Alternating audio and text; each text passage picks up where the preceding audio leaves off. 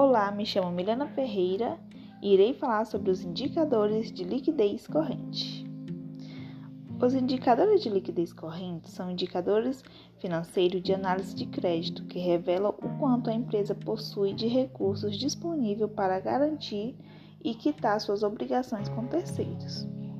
Existem quatro tipos de indicadores de liquidez, que é o primeiro, o índice de liquidez corrente, o segundo, o índice de liquidez seca, o terceiro, o índice de liquidez geral e o quarto e último, o índice de liquidez imediata. No geral, esses indicadores de liquidez medem a capacidade financeira de uma empresa satisfazer seus deveres junto a terceiros.